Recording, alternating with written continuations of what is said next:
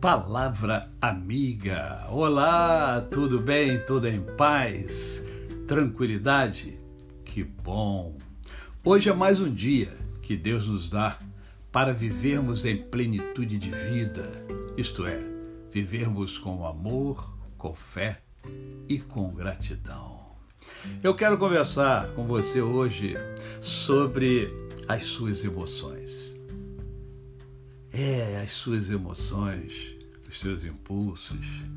É, ah, falei já sobre isso? É, mas vou falar de novo e vou falar sempre, por quê?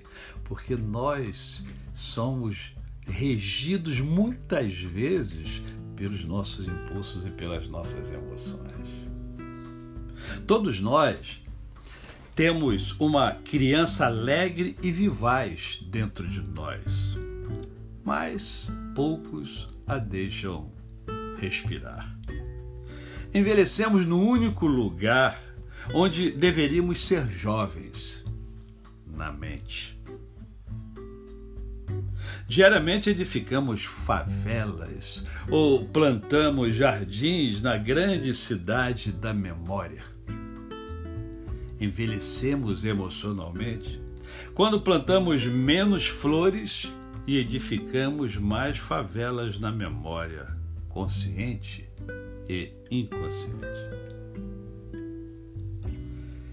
É possível resgatar o prazer, o prazer de viver.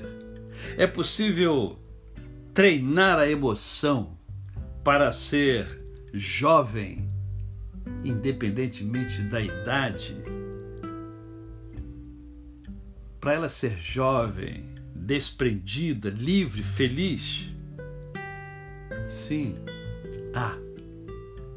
E eu quero apresentar a você como é que a gente faz isso, como é que a gente rejuvenesce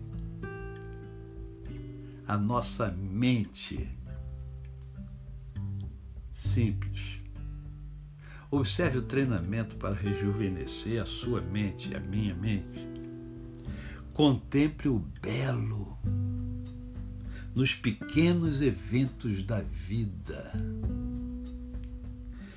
Irrigue o palco da mente com pensamentos agradáveis. Nada de pensamento negativo. Pense como um adulto mas sinta como uma criança. É, basta lembrar dos seus filhos quando pequenos, dos seus netos. E aí você vai perceber o quanto isso é importante. Não faça, não faça velório antes do tempo, não sofra por antecipação, isso acaba com a sua saúde mental. Proteja a sua emoção nos focos de tensão. Não seja carrasco de si mesmo.